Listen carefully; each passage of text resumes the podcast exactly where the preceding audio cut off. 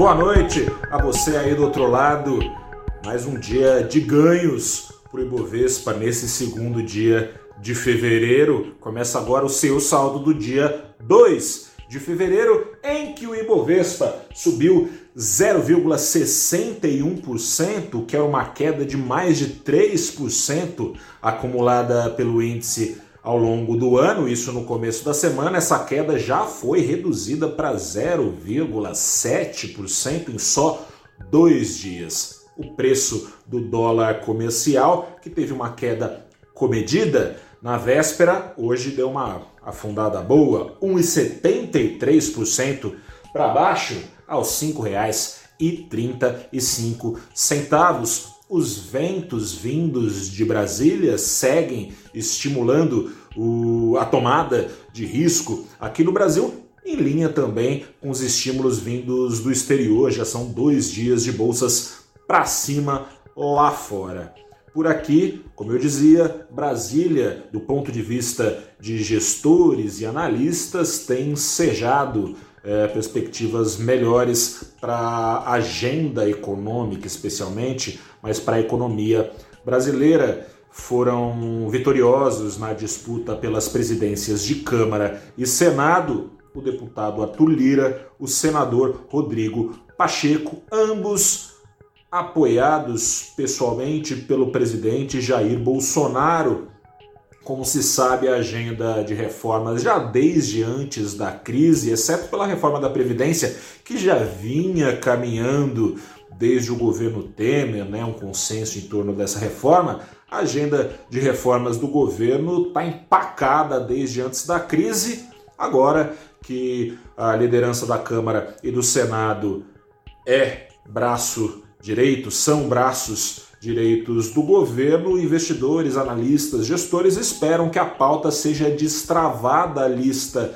de prioridades é enorme, aliás, quando a gente tem prioridade demais, a gente não tem prioridade. Enfim, o topo da lista, que tem reforma tributária, reforma administrativa, privatização de estatais, o topo da lista é ocupado pela PEC emergencial. Ela já era. É, um, uma coisa é, é, vista com bastante importância, porque ela, na primeira, depois da primeira onda da Covid-19, prometia cortar gastos, diminuir o endividamento do governo no, no curto prazo. Com a segunda onda da Covid-19, não mais cortar gastos, mas remanejar gastos para que seja viabilizado um novo programa de transferências de renda para que seja viabilizada, quem sabe, uma nova leva de auxílios emergenciais que ajudem a remediar a pobreza no Brasil. Fala-se muito aí da retomada em V da economia brasileira, a pobreza está tá tendo sim uma retomada em V no Brasil, veio caindo aí nos últimos anos, apesar da recessão em 2015 e 2016, depois entrou de novo numa uma rota de queda já está atingindo o nível de pobreza de 2011 aqui no Brasil. Pobreza aumentando significa a economia crescendo menos, a renda das pessoas cresce menos. Isso vinha sendo incorporado pelo preço de ações aqui no Brasil, o risco fiscal também, com, ao menos em tese, um caminho mais facilitado para essas coisas andarem. No Congresso, parte desse risco tem sido soprado para fora pelos, pelos ventos vindos de Brasília, por isso essa recuperação do Ibovespa em grande parte, né, sustentada por isso nesses primeiros dias e a queda também do dólar. O Ibovespa não teve, no entanto, uma queda uma alta, perdão, muito expressiva nessa terça-feira por causa de pesos importantes, né, na sua alta, na sua composição. A ação uh, com maior participação no índice, a ação da Vale teve uma queda hoje de quase 4%, a ação corresponde a 12% do Ibovespa, preços do minério de ferro afundando quase 5% lá na China. Acontece que a China, a indústria da China é, segue crescendo, viu gente? A China é outra história, né?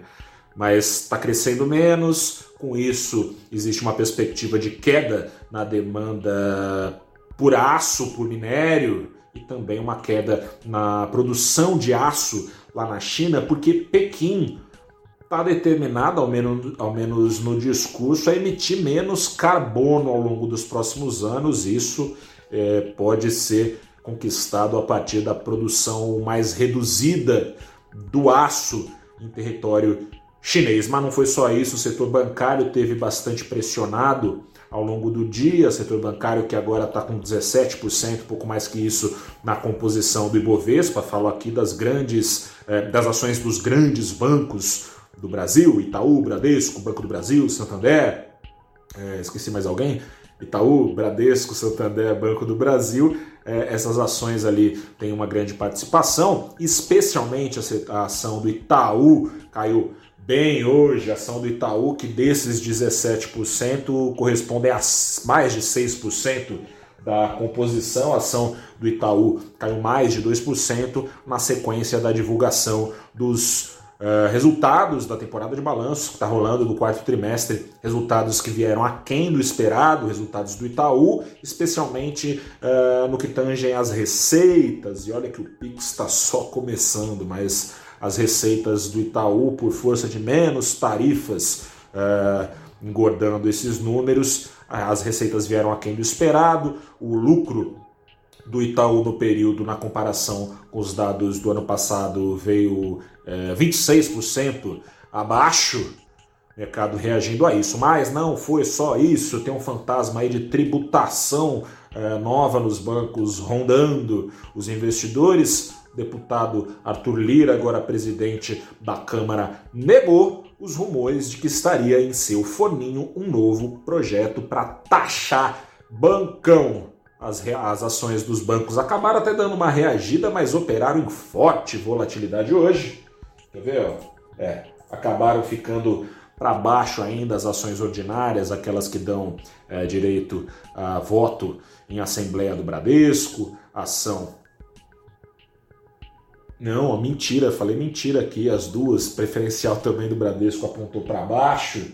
É, é, Santander um pouquinho para cima, enfim, bancão patinando com essa perspectiva, mas também, claro, puxadas para baixo pelos resultados do Itaú. Investidores antevendo que o mesmo, é, que a mesma frustração pode acontecer ao serem abertos os números dos outros bancos. Eu fico por aqui, eu sou Gustavo Ferreira, repórter do Valor Investe. Deixo o meu abraço, deixo o meu alerta, faz tempo que eu não te falo isso, mas não custa repetir. Se cuide, cuide dos seus, use máscara, lave as mãos, só saia se necessário, se precisar sair, muita gente precisa sair, afinal de contas, para trabalhar, reforce os cuidados. Grande abraço, dê um pulo no nosso site. Tchau, tchau, até a próxima.